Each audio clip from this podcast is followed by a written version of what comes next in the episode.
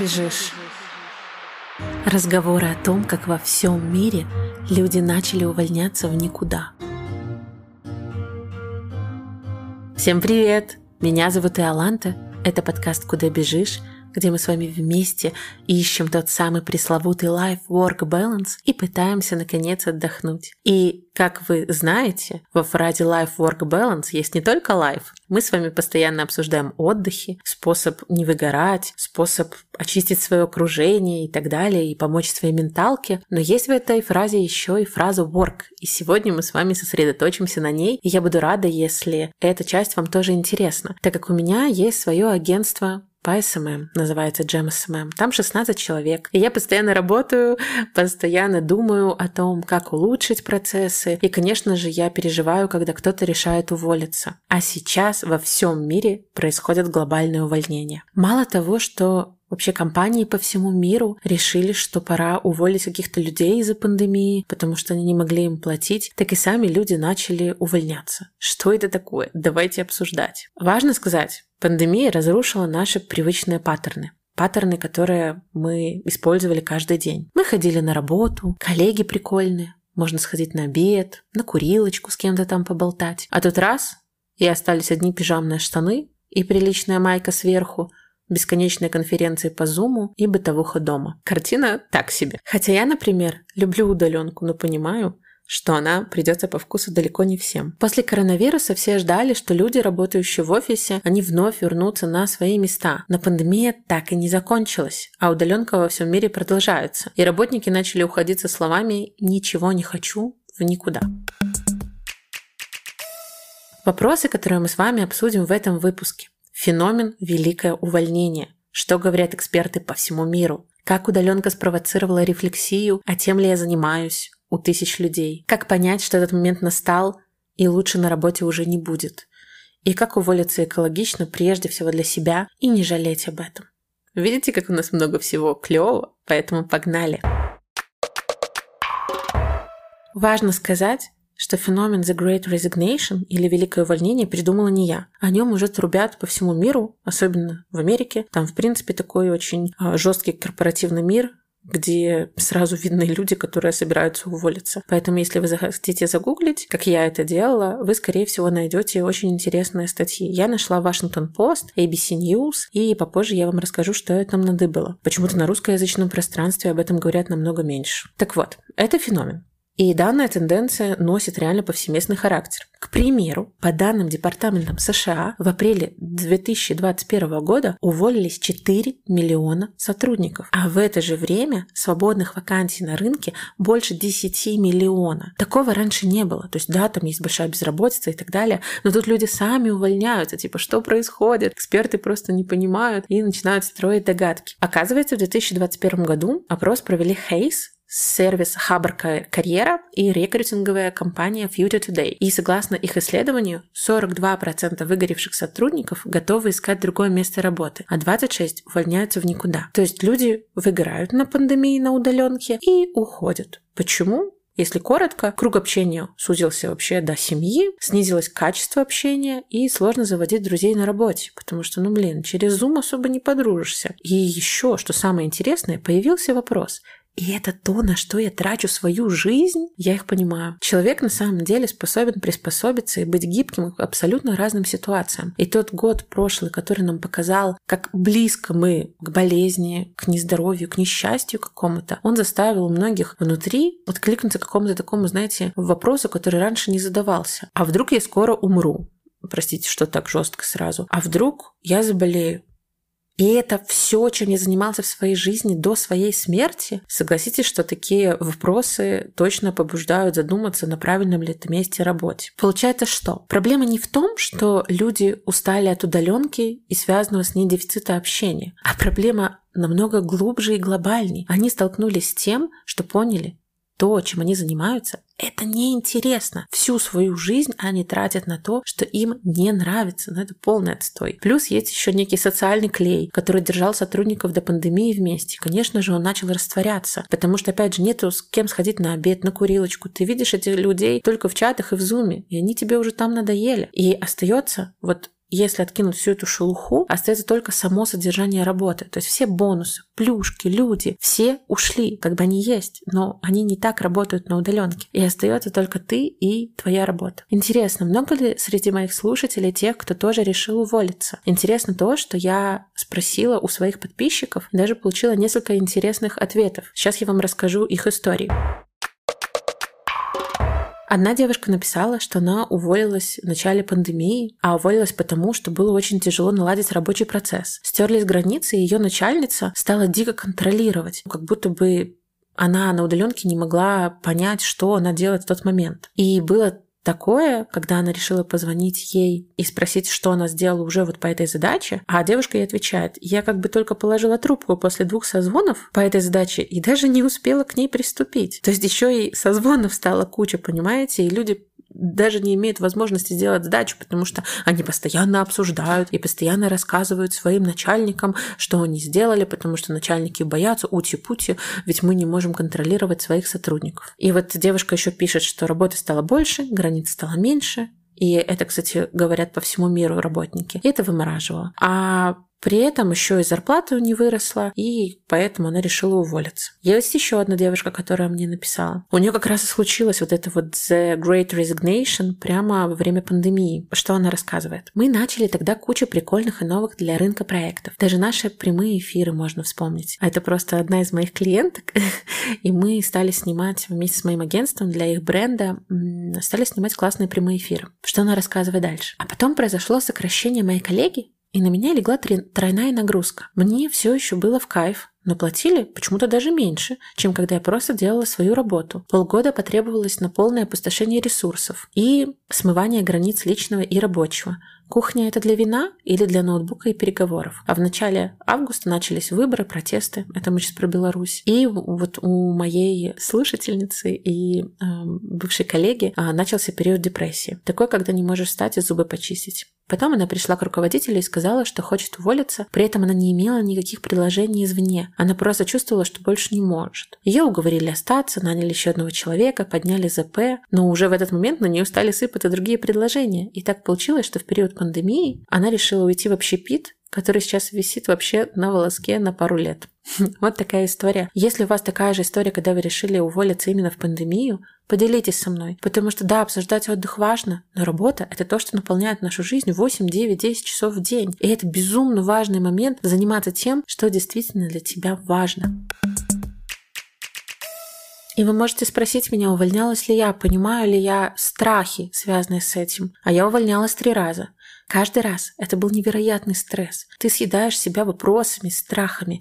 А точно уже пора. А вдруг все наладится? А что обо мне подумают? А вдруг я всех подведу, и больше люди не будут со мной дружить и чувствовать, что я хорошая? Мама говорила, что HR не любит тех, кто скачет по разным местам работы, а дедушка так вообще провел 40 лет последние в школе. И в этот момент, конечно, нужна была поддержка близких, но не только она. Я помню, как плакала в ванне каждый вечер от того, что не понимала, что со мной происходит.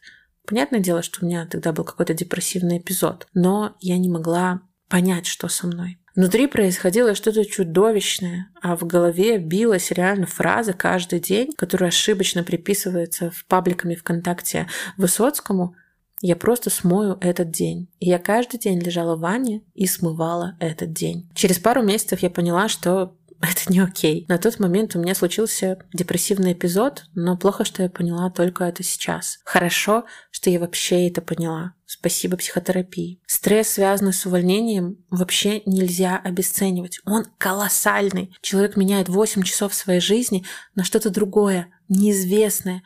И очень хочется быть уверенным, что ты делаешь все правильно а гарантий нет. На тот момент мне очень не хватило психолога, который выслушал бы меня, задала правильные вопросы. Но на тот момент, это было лет пять назад, четыре, что-то такое. Вокруг меня никто реально не ходил к специалисту. Существовала стигма ментального здоровья, и при этом казалось, что это очень-очень дорого. Да и непонятно, где искать, а по каким параметрам отбирать. А как я пойму, что это опытный человек, а не тот, кто прошел пару курсов в Инстаграм? Сейчас что мне нравится? Появляются сервисы, где мне нужно просто потыкать галочки и выбрать из лучших. Вы знаете, я рассказывала, я люблю минимализацию бытовухи и своих сил. Недавно я заказывала клининг, Нужно было просто заполнить формы. Через пару дней без созвонов у меня уже был человек и убирал. И я рада, что такие сервисы появились и в теме психотерапии. Думаю, многие уже слышали о сервисе Ясно. Это сервис подбора и видеоконсультации с психотерапевтами. И его главная фишка в том, что специалистов по разным запросам в нем куча. Ты не просто регистрируешься и получаешь рандомного психолога. Вначале ты заполняешь формы, где отмечаешь состояние, проблемы. Там, кстати, есть и смена работы, что очень актуально нам в этом выпуске. События в жизни, например. Особенно мне понравилось, что можно выбрать пол специалиста. Мне пока комфортнее и безопаснее с женщинами, но я знаю людей, которым наоборот хотят только мужчину-психолога, это окей. А еще там можно нажать на галочку, если вам важен опыт человека с ЛГБТQ тематикой. То есть вас точно никто не осудит и поймет все, с чем вы сталкиваетесь каждый день. На ясно больше тысячи психологов которых отобрали, и среди них нет шарлатанов с купленными дипломами. И после того, как вы заполнили форму на сайте, вам автоматически подбирается специалист по запросам и даже пишется, на сколько процентов он вам подходит. Мне вот это очень понравилось. Но не обязательно выбирать именно его. Что для меня круто, там есть разный выбор. А также прямо в системе ты можешь выбирать нужный день и время. То есть никаких бесконечных списываний во всяких мессенджерах и долгих подборов. Сразу все прозрачно, как на маникюре. Мне нравится, что тема психотерапии из табуированной стала повседневной. Записался к врачу на чекап, записался на клининг, маникюр, стрижку. Пора и своей голове подумать. Если вам хочется попробовать такой сервис, у меня для вас есть специальный промокод «Куда». Важно! Вводите его капслоком, то есть большими буквами, латиницей К-У-Д-А. Еще раз, латиницей на английском «Куда», который при регистрации дает скидку 20% на первую сессию. Попробуйте и обязательно напишите мне в директ, как вам этот опыт. Обязательно продублирую эту информацию еще в Телеграме, куда бежишь, и в Инстаграме, куда бежишь. Поэтому даже если вы вдруг не поняли, как писать промокод, просто зайдите к нам. А вернемся сейчас к нашей теме. Меня лично такая тенденция немножко настораживает, потому что интересно, что будет дальше. В принципе, этими вопросами задаются и все эксперты по всему миру. Я пыталась найти на русскоязычных пространствах какую-то нормальную статью, у меня это не получилось. Поэтому в ход пошел английский язык, английские порталы и Google переводчик. Не осуждайте меня, я искала для вас самую важную и самую интересную информацию. Какие причины написали в Washington Post по поводу того, почему люди стали увольняться? Первое. Многие люди, которые увольнялись, заявили, что их работодатели не восприняли всерьез угрозу ковид и не послушали их опасения насчет нее и заставляли выходить на работу в офис. А потом были случаи, когда люди серьезно заболевали до больницы, и это как бы повлияло на ощущение себя в команде. Людям как бы показалось, или они были абсолютно правы, скорее всего, что начальство не заботится о них, не думает про их жизнь, не думает про их семьи. Я скажу, что это, конечно, ощущается как некое предательство начальство, потому что все равно ты к начальству относишься как, не знаю, большому брату сверху, надеюсь, нет, ну, как кому-то старшему, но который о тебе заботится. И только в такой компании ты можешь долго существовать без каких-либо ментальных проблем. Следующая проблема. Некоторые читатели описывали внутри себя такое состояние, как долго кипящее огромное такое состояние недовольства, которое уже было до пандемии, но пандемия, она резко усилила этот жар и заставила ситуацию как бы вскипеть или бежать. И многие решили бежать. Еще многие переосмыслили свои мотивы и работы ранее. Некоторые сотрудники, когда ушли на удаленку, они, получается, провели пандемию дома, заботились о своем психическом, физическом здоровье, заботились о семье, проводили больше времени с детьми, пытались понять личные ценности, которые раньше были замаскированы амбициозными карьерными планами планами и бесконечной гонкой за рабочими трофеями. Это цитата, если что, из Вашингтон Пост. И, понятное дело, после того, как ты проводишь дома постоянно, у тебя опять смещается акцент не в сторону работы, достижений, денег, а в сторону того, с кем ты проводишь это время. Моя семья довольна, она счастлива. Я нахожусь рядом там с партнером, с которым я хочу находиться в ближайшие 30 лет. Все эти вопросы тоже заставили людей пересмотреть и понять, что семья на самом деле, и это я также абсолютно считаю, это главное, это наш приоритет. И наше психологическое здоровье, физическое, это тоже наш приоритет. А работа — это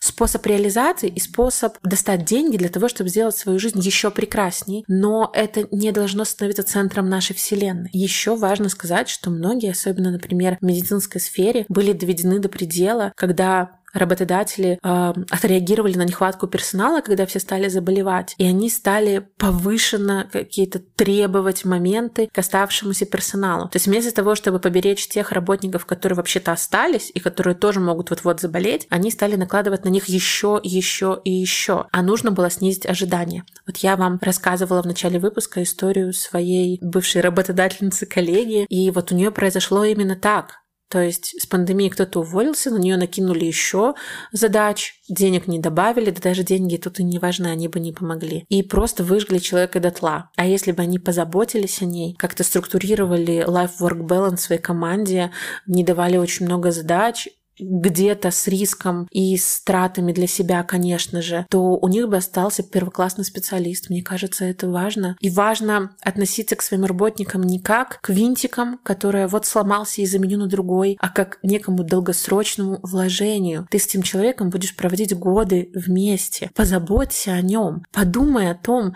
как он себя чувствует. Спроси у него наконец-то, ты, ты болеешь? Я знаю еще одну историю своей, своей еще одной работодательницы. Но у нас просто много клиентов в агентстве, и я со всеми поддерживаю неплохие отношения. И вот буквально на прошлой неделе и мне рассказала одна из них, что когда она болела коронавирусом, у нее была температура где-то 39 градусов. Она себя очень плохо чувствовала, у нее уже было такое забытье и так далее, и при этом ее начальник продолжал ей звонить, написывать, просить делать какие-то задачи, которые были даже не конкретные по работе, а как будто как личному ассистенту. И ее терпение лопнуло на тот момент, когда он ей позвонил и сказал, чтобы она записала его на ПЦР-тест. И только в этот момент она сказала, слушай, я как бы тут лежу сама с короной, я больше не могу, но я типа себя очень плохо чувствую. Вот это неуважение к границам, к здоровью, к человеку, как восхитительной единице. Единица, конечно, очень сухо прозвучала, но в принципе к уважению к человечеству человеческому достоинству и естеству, вот оно у многих отсутствует. И это послужило катастрофой на рынке труда. Именно неуважение, как мне кажется. А пандемия это была всего лишь спусковым крючком всей ситуации. Я нашла еще одну статью на ABC News. Сейчас цитату расскажу. Движение на рынке труда настолько значимое и резкое, что оно, вероятно, отличается от всего, что мы видели при жизни, сказал Аарон МакЭван из глобальной исследовательской и консалтинговой фирмы Гер Герснер. Простите. Гертнер. Я оставлю ссылку на обе эти статьи в телеграм-канале, и вы сможете меня проверить и почитать, особенно если вы хорошо знаете английский язык, поэтому еще раз, не надо меня осуждать, я давно не изучала английский язык снова. Согласно недавнему исследованию Microsoft, более 40% работников по всему миру рассматривают возможность ухода от своих работодателей в этом году. Это, кстати, очень интересно. Я проведу, скорее всего, опрос в Инстаграме «Куда бежишь», где я попрошу вас поучаствовать, и мы составим свою собственную статистику, сколько людей хотя бы думают о том, чтобы уволиться. С чем вообще еще связывает эту ситуацию? Как бы исторически так сложилось, что в основе любой фирмы были факторы, которые обеспечивают обеспечивали рабочий опыт такой приятный. Хорошая зарплата, красивый офис, плюшки в виде, не знаю, булочек и кофе, какие-то преимущества, не знаю, бонусы в виде похода в тренажерку. И получилось, что все эти плюшки, на которые раньше делали акцент компании, особенно там красивый офис с модными розовыми или желтыми стенами, они как бы оказались абсолютно ничем, пшиком, абсолютно неважным в той ситуации, в которой мы сейчас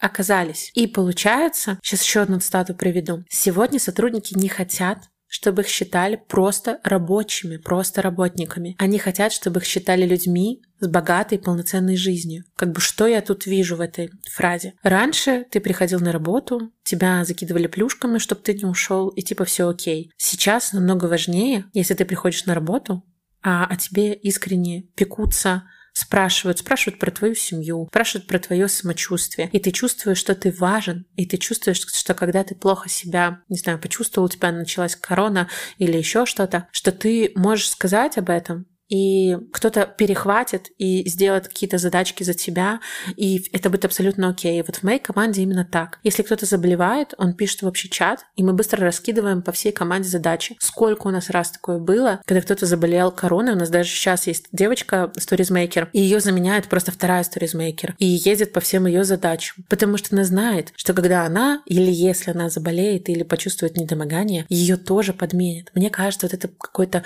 чувство команды, это прекрасно. Сейчас люди интересуются не просто опытом, который они могут получить на работе, они заинтересованы в том, что работодатель делает для того, чтобы как бы обогатить в целом их жизнь, жизненный опыт. The Big Quit Великая отставка также вызвана изменениями о том, что люди думают о роли работы в своей жизни. Многие люди предпочитают отойти от амбиций, чтобы подчеркнуть другие аспекты жизни. В статье вот этой ABC News также привели цитату из книги э, Генри Дэвида Тора «Жизнь в лесу». Я, кстати, ее скачала и уже начала читать. В XIX веке молодой писатель решил, что он больше не хочет продолжать вот такую жизнь, когда ты постоянно работаешь, чтобы купить себе новые вещи. В первом сезоне, я помню, рассказывала про этот момент. Это некое колесо, колесо потребностей, в которое ты входишь, и ты постоянно хочешь новый iPhone, новую машину, еще что-то, новые шмотки. Ради этого ты все больше и больше работаешь, а время, чтобы насладиться уже полноценно своими вещами, уже не остается. И так вот, этот Тора, он понял, что многие люди бессознательно променяли свою жизнь на эти излишки, излишества,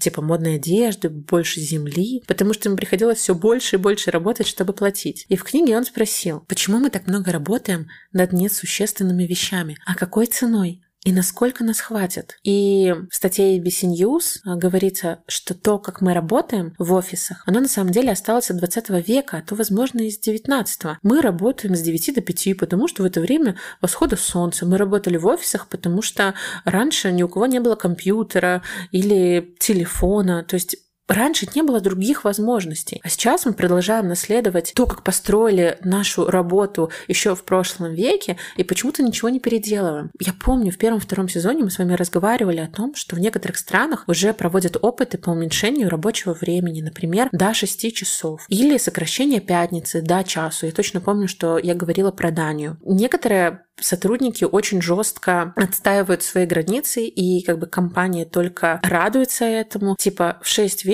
у всех появляется на компьютерах уведомления, типа все, закрыли компы и идите по домам. И мне кажется, это круто. То есть уже во всем мире начинают понимать то, как построен рабочий процесс, это не ок. А рабочий процесс в пандемию превратился вообще в трешак у большинства.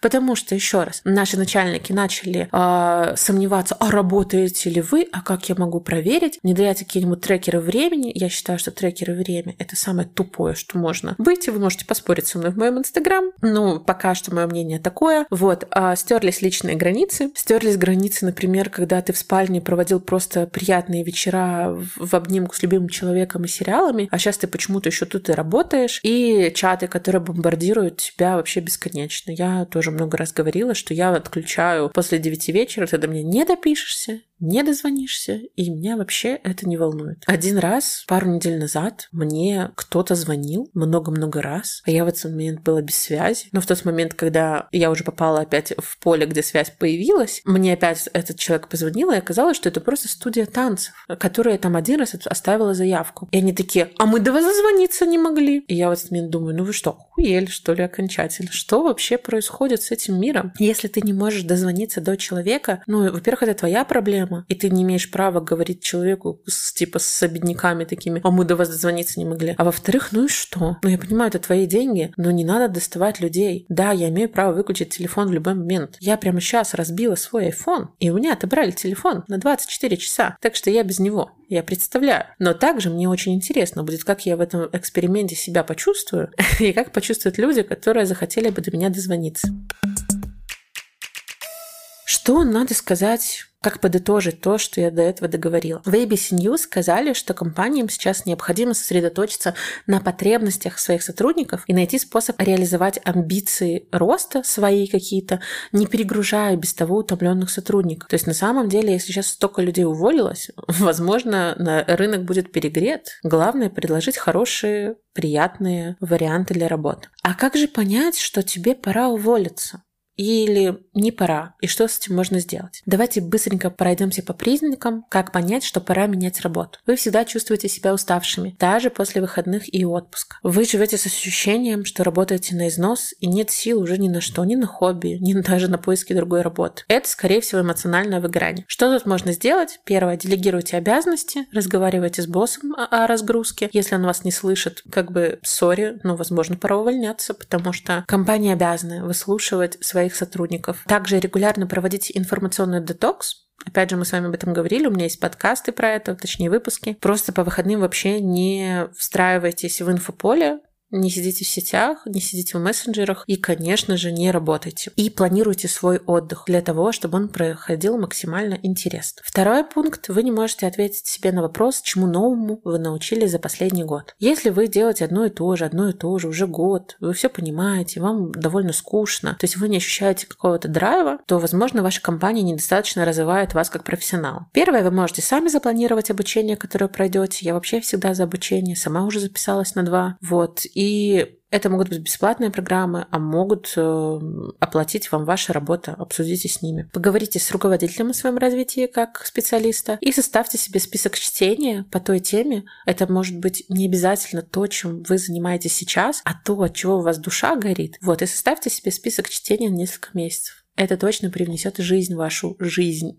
Третий пункт. Вы завидуете людям из других сфер, работа которых кажется вам более интересной и значимой. Когда, например, вы слушаете друзей и думаете, боже, мне бы такую работу, боже, я бы тоже так хотела. Возможно, это профессиональное выгорание. И, возможно, вам пора попробовать себя в новой сфере. Просто подумайте, где бы вам было интересно развиваться. И обязательно сделайте какие-то первые шаги, типа запишитесь на курс. Поищите возможности в текущей работе, а вдруг они есть. И, возможно, возьмите тайм-аут. Возьмите неотгульные отпуска и проведите несколько недель просто в размышлениях и перегрузки. Четвертый пункт. Ваши ценности не совпадают с ценностями компании. То есть вы постоянно делаете то, с чем внутренне вы не согласны. Возможно, вы вегетарианец, а работаете в маркетинговом отделе мясной продукции. Это просто несовместимость. Не мучите ни себя, ни компанию. Нельзя работать там, где вы морально не хотите работать. Это предательство себя постоянно. Ищите компанию с другой корпоративной культуры. Это прям...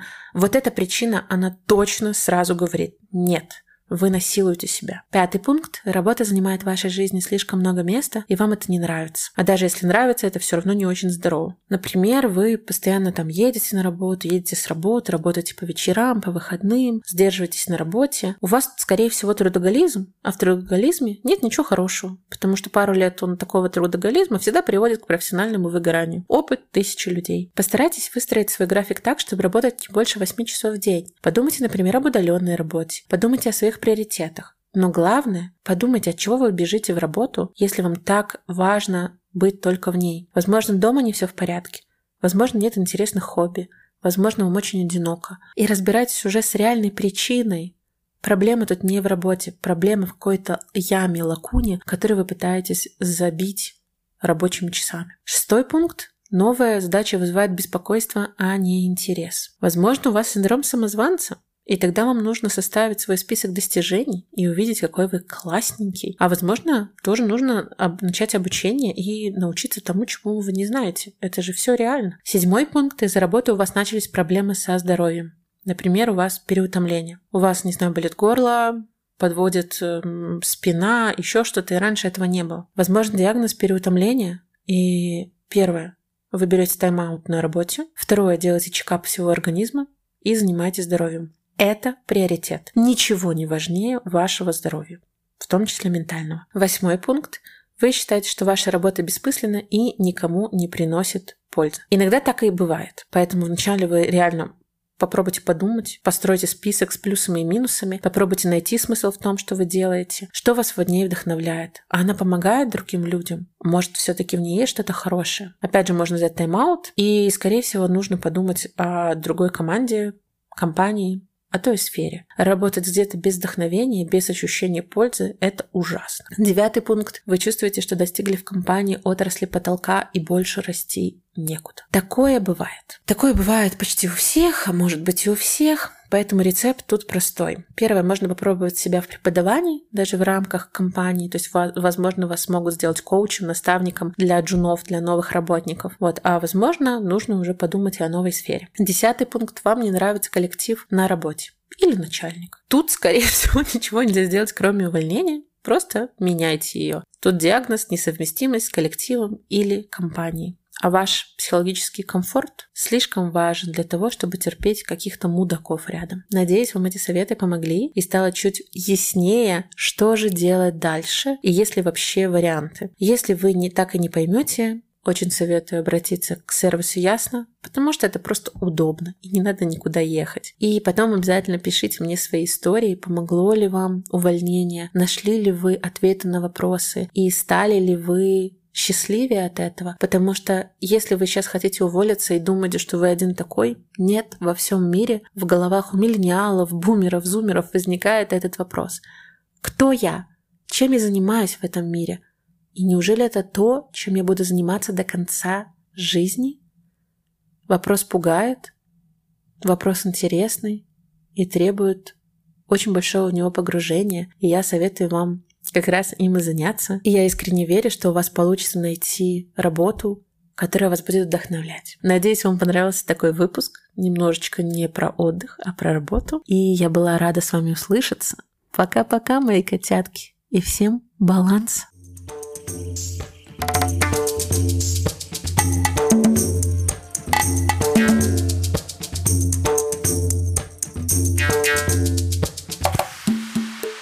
Куда бежишь?